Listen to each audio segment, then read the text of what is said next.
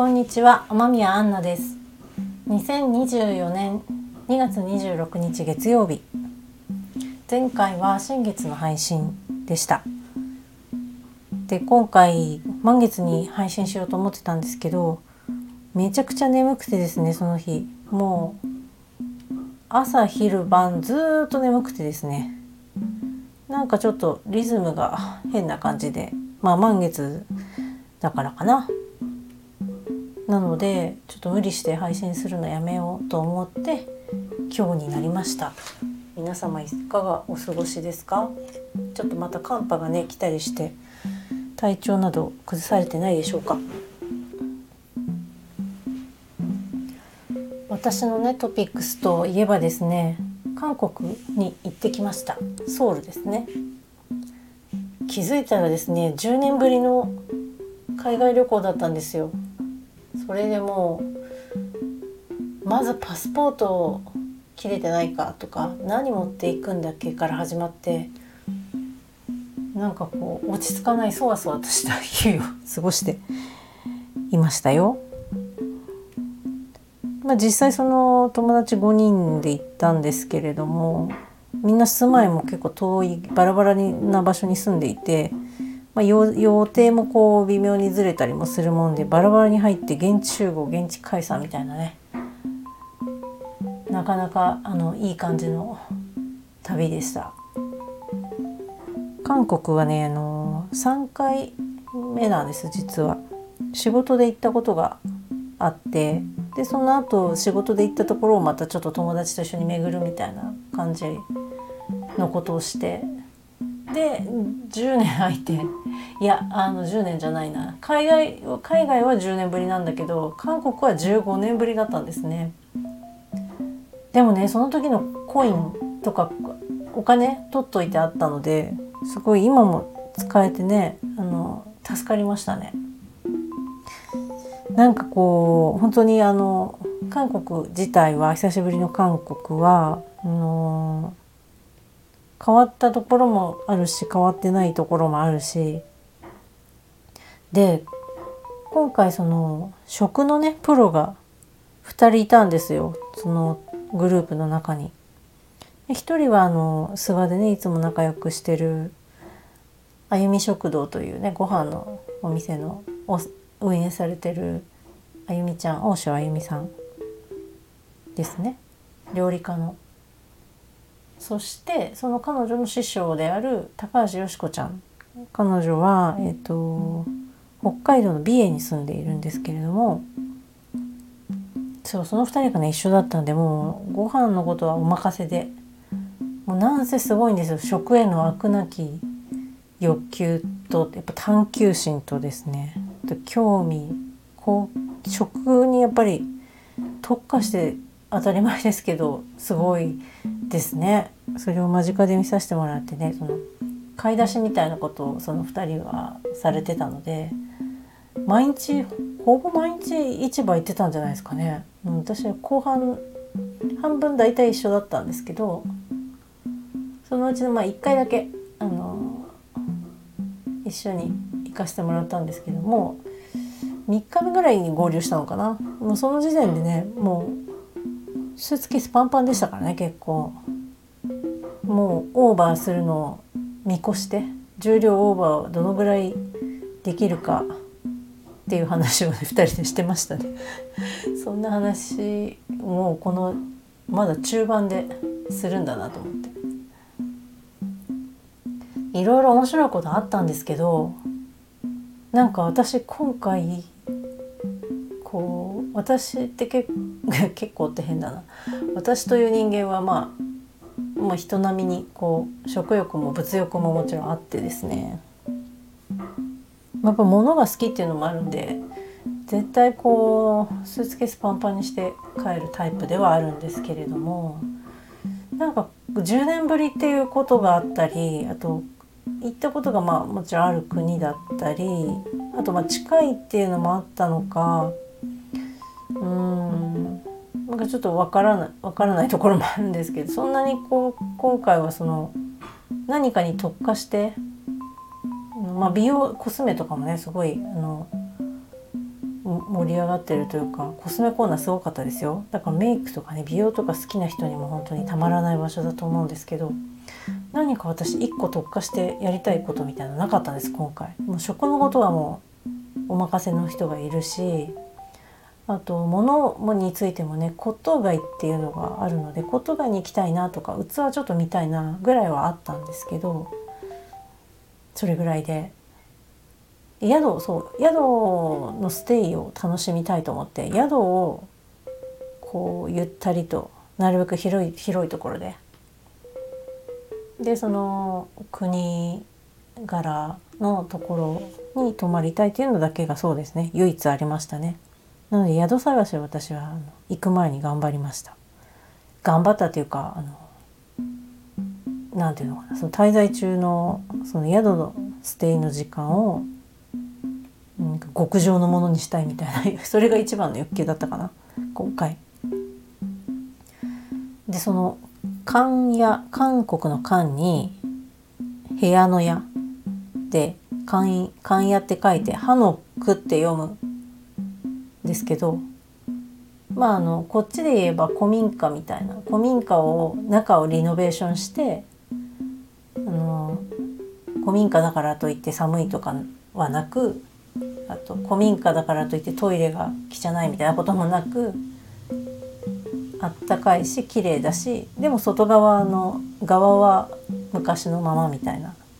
のの韓国バージョンのとこに泊まったんです。でまあそのハノクの様式がどういうのがハノクって言われるとちょっとまだそこまでわからないんですけど、まあ、屋根であるとかあと中庭があるみたいなのがそうなのかな？なんかこうあの何個か部屋があってこの字型みたいになっててなんで5人なのでこう割まあ、大きく2つに分かれて泊まるみたいな。でスパといってそのお風呂とスパなので少し大きいお風呂がくっついてるんですよ。どのぐらいかな？まあちょっとしたあの小さい公共浴場温泉みたいな、まあ、銭湯、まあ、スパだからそ,、まあ、そういう場所かなんかね5人とかでも入れそうな感じ。入れそう。入れるね。5人とか6人とかで入っても大丈夫っていうもうちっちゃいプールみたいなのがその私たちが泊まるその一棟貸しの宿みたいなところについてると。それそこに泊まったのがなんか面白かった体験でしたね。そんなに大きいもんだからなかなか水たまんないんですよ。1時間ぐらいかけて試したかな。まああのお水お湯のね出る量も決まってるのでそんなやっぱあの温泉みたいにドバーッとあの湯量で出ないので普通の水道ぐらいな感じの量でそのぐらいの広さだからまあ時間かかる時間かかる。でもそこにねこう入れ替わり立ち替わりでこうあの一人シャワー浴びてる間に一人入ってみたいな。みんなでこう一緒に入るみたいな感じでもなかったんですけど、まあ、常に2人ぐらい入ってて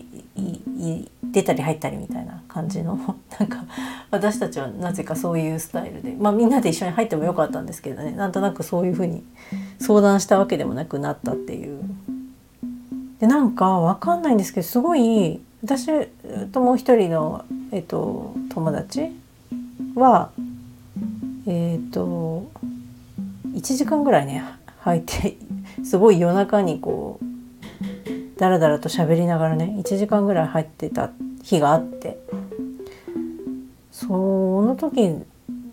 が特にねあので出た時とかもなんかもうね顔がちょっとプルンとしてて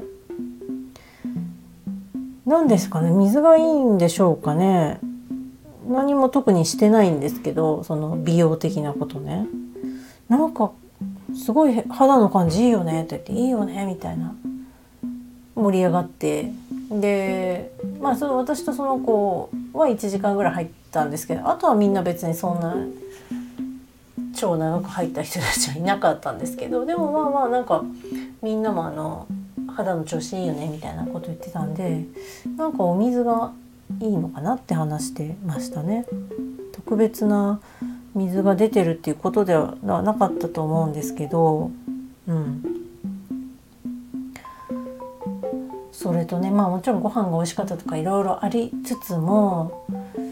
一個ね私がなこれこれはちょっと嬉しいって思ったのがですね今回今回というかまああの韓国のこの時期のね2月の1月とか2月の冬ってもうやばいぐらい寒いっていうのを聞いていて本当はすごい戦々恐々だったんです。最高で寒いとマイナス20度に行くっていう なんかねすぐそこにある国なのにえ？みたいな。マイナス20度って結構やばいですよね。何着ていけばいいんだみたいな。でそうなったらどうするかなみたいなもうホテルから出ないだなみたいな私なんか。あの、まあ、そのためにじゃないですけどこうリラックス宿こう広広めなとこでね。でお風呂も広めだからもう私はもうお風呂入ってたらいいっていう人間なのでお風呂がね充実してるともうそれだけで満足っていうのがあるので、まあ、それも覚悟してたんですけど今年暖冬ですよね。でやっぱ韓国も暖冬であの全然大丈夫でなんなら春先の気温で。でもう本当に1ヶ月2ヶ月ちょこちょこちょこちょここう気温とか見てたんですけど結構諏訪とね似てるなという感じだったんですよその最高気温と最低気温の感じ？寒暖差の感じ？これは結構似てるから予測がしやすいなと思って。ただやっぱりこう吹いてくる大陸から吹いてくる風は違うっていう情報を仕入れてきた子もいて そうなんだみたいな。もうねそれ分かんないですよね。あの冬に行ったことないからやっぱいい時期にしかね行ってないから初のその本当に真冬ですからね。でもなんかどうやらあったかそうだぞっていう見込みが出てきて。じゃああれとこれとこれとこれを持っていこうって、まあ、4日5日とかだったかな。それがですねあの、まあ、予報が出るので大体こんな感じ。ここで結構気温が低い時と高い時の差があったんですね。一番低くてナスに。マイナスまあ夜はマイナスいったかな。マイナスいった日があるのとあったかい日は最高気温が15度ぐらい。だから10 17度とか8度とかぐらい差がある。最低と最高でね。その洋服を何を持っていくかっていうことにすごいすごいなんかあの考えていく前。これ。でかといってのそんなにたくさん持ってきたくないからおのをですね。荷物を。なるべく半分ぐらいは開けてって何かの時に何かこう心がねときめいた時のために開けておきたい。出会いをね。物との出会いがあるかもしれませんからね。で。も実際まあ半分開けていったんですけど、まあ、半分は開いてなかった。半分ちょいぐらい。たんですけどもうね読みがねバッチリだったんですよ。もうそれが 嬉しいというかもう何が何が楽しいという話なんですけどもう本当に個人個人的な楽しみというかなんですけどもう持ってった服の量もあのすごいまあ着着脱いだり着たりしやすい服を持ってったらいいよとも言われてたんでそれももちろん考慮したし靴もねあの最近ここ何ヶ月かあの足指のワークをしてる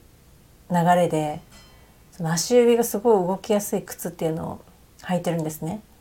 できるだけそれ履きたいと思ったんですけどもうほぼほぼ雨の行ってる間雨とか雪とかみたいな予報だったので雨には向いてないんですその靴。だからこれは2つ持ってった方がいいな。いやでも荷物を増やしたくないなっていうこう揺らぎの中で、ま、結局2つ持ってったんですけどそれを本当持ってってよかったなって感じで。でその降らない時はねあの履きたい靴でぐいぐい歩いてもう足をね今育てたいですから私。それもうまくいってですね、まあ、その読みが当たったっていうのが 嬉しかったですね。なんかその大体このぐらいだと私はこのぐらいの服で大丈夫とかあともちろんあのあとまあ脱ぎ着がしやすいっていうのもこの3年でこの長野に来て、まあ、ここ寒いですからやっぱりすごい敏感になるわけですよね。でまあ外を歩くようにはしてますけどでもやっぱりもう都会に比べたら全然歩いかなりやっぱり車生活なのでともするとやっぱりそこの感覚がすごい鈍っちゃうっていうのを引っ越してすぐ来てすぐ思ったんですよ。まあ、それもあって気温にすごい敏感になるようになってっていうこう育てた私なりにこう3年間そこの感覚を養ってきたっていう気持ちがあって。かなりだから東京とかに行く時も5度 ,5 度ぐらい違うので結構毎回その何着ていくかみたいなのはよく言ってる割にはそのやっぱ考えるところででいかに荷物を少なくいくかっていうのがねあんまりその荷物ミニマム人間じゃないので余計にこう目指したいところではあるっていうのもあるんですけど。そうそれが面白かったですね。面白かったっていうかうん本当にバチコン当たったっていう。本当に誰ともあの共有できない喜びなんですけど。もうそれがね楽しかったです。あのすごいあのこの感覚は使えるなと思ってて。あとあと足指のワークですね。それをしてるおかげもあってかやっぱりちょっとね冷えに強くなってるなっていう感じがしています。まあ本当冷え取りというものを私は2009年からかな？やってるので2009年の秋からやってるのでえー、10年2021222315年目かな？15年目なんですけどもちろんそのベースもあってなんですけどこのね足指のワーク1月の上旬ぐらいから続けていて、まあ、まだ2ヶ月経ってないのか。あそんなことないか。12月からやってんだ。12月から足こう指こう動かすっていうワークやってて1月の上旬ぐらいからそのさっき言った足が足の指が動かしやすい靴の中で足の指が動かしやすいっていうコンセプトのもとに作られた靴履き始めてまだ2ヶ月経ってないぐらいなんですけど、まあ、真冬に始めたもんでこうしかも諏訪でねこの寒い諏訪でなかなかこうハードル高めだったかなと思うんですけどもう本当にね成果を感じられてるんですね。諏訪でも感じたし韓国でもそれがこう役に立ったというかまあその気温の読みが当たったのとあとすごい寒かったのもこう何て言うのかなそこまでじゃななかったのは足指のワークやってたおかげだなって思ってるんですね。それがなんかこう収穫だったかなっていう旅ですあもちろんご飯とかも美味しかったですし食のねプロたちの飽くなき欲求を見れてなんかあの刺激にもなったしね。なんかかっけえなみたいな。そう。なんかあのー、あとはあの結構もうみんなに私はその初めの宿探しで もうやりきったので向こうではお世話になりっぱなしというかもいろいろ調べたりとか全然していかなかったんですけど調べてきてくれた人がね2人がすごいその5人の中の2人がすごい調べてくれてたからもうそれにおんぶに抱っこさせてもらってリラックスできましたね。あと韓国ってその近いしこう馴染みがあるご飯とか大好きだし馴染みがあるからそんなにこうあの外国行ったって感じしないかなと思ったんですけどバリバリ外国行った感じを味わえて、まあ、ハングルもねもう全く読めないですからそういうやっぱ分からないところに行くっていうのもリフレッシュできましたね。思った以上に英語通じないですね。聞いてはいたけど本当に通じない。そしてうん本当にあくらをがあの挨拶だけ。あと「ありがとう」だけ。それを言うだけなんですけどあそうあともう一ついいなって思ったのが韓国の人たちが本当にみんな優しかったですね。おじちゃんとかおばちゃんとか。割とちょっと不愛想な人もあのいるイメージでそれはあの今回もそう思ったんですけど不愛想な人も結果優しいっていうあの、まあ、骨董街とか行ってねちょっと値切ってみたりとかして全然私値切れなかったんですけど。でも苦手でそういうの。でもやっぱりちょっとねそのそれも楽しむ醍醐味みたいなのもあって何回か言ってみたんですけど全然ダメで。でもなんかそれでもおまけしてくれたりとかね。あの向こうの方たちが結構しゃべれ片言で喋れたりするからジェスチャーでこうコミュニケーション取れたりとか、うん、それが楽しかったですね。はい。そんな感じかな。では今日もね最後にリンを鳴らしていきたいと思います。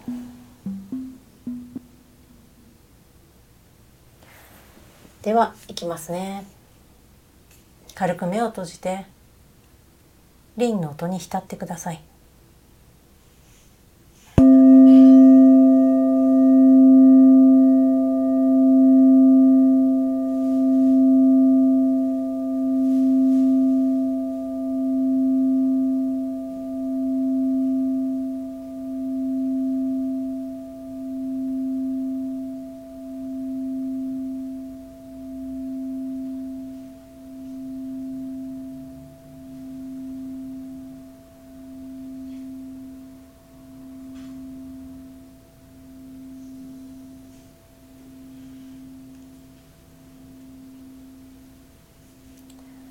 はい OK です。ゆっくりと目を開けて。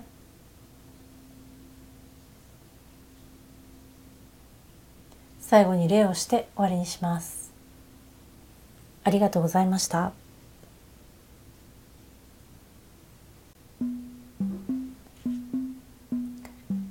はい。というわけでリンを聞いていただきました。最後にお知らせです。えっとただいま呼吸のワークショップ全3回を募集中です。場所は東京です。3月17日が初回。であと4月の半ばと5月の半ば。すいませんちょっと今日にちがパッと思い出せないんですけど第3週の日曜日だったかなと思います。全3回でえっ、と靖国神社の近くにあるゴッタというスペースでやらせていただきます。そこはあの去年諏訪にあの取材に来てくれた編集者の人が、えーと、営んでいる場所でその編集者と私は古くの元同僚であの主婦と生活者という会社で働いてた時にあの一緒に隣の島というか別の雑誌だったんですけど一緒に仕事同じ雑誌を作るっていう仕事はしてないんですけど同僚でよく飲み行ったりしてたね仲間なんです。でそのご縁もあって加藤敏郎先生私の呼吸の師匠である加藤敏郎先生の取材を私が担当でさせてもらったりとか彼女からの依頼で私が担当で加藤先生に依頼してやらせてもらったりみたいなねこととかもあったりとかしてまあそういうご縁のある中でのワークショップの開催となったわけなんです。すごい楽しみにしておりますね。あの前哨戦として実は去年の11月の末ぐらいに1回やらせてもらっててすごい気持ちがいい場所でした。あそこでやれるのはすごい楽しみだなと思っています。まあ、あの3回連続で今募集をしているので3回連続で来てくださる人がいるといいなと思っています。もしあの集まらなかったら単発であの1回であの参加できる枠も作ろうかなと思います。それが一つとあとは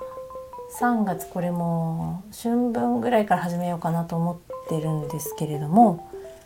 オンラインで毎日呼吸の会っていうのをやろうかなと思っています。これ今回の韓国の旅行の中ですごい仲良くしている友達といろいろ喋ってて本当に最後の最後の最終日の朝にあのいろいろ話してる中でヒントをもらって「わそれ私やりたい」みたいなことで生まれた企画なんです。まだだから詳細詰めてないんですけれども、まあ、Zoom でやりたいなと思っています。毎朝ですね。毎朝30分から45分呼吸をやると。ねできるかどうか続けられるかどうか分かんないんですけどひとまず1ヶ月はやろうかなと思っています。1ヶ月やってみてまあね参加してくださる方がまずいるかどうか分かんないですけどいてあの、まあ、何人かはいるかな。その方たちにあのやってみてどうかとか聞いたりとかもして2ヶ月目3ヶ月目って続くかどうか分かんないですけどまず1ヶ月ねそうまず1ヶ月やろうと思っています。毎日呼吸の回ですよ。毎朝呼吸の回ですよ。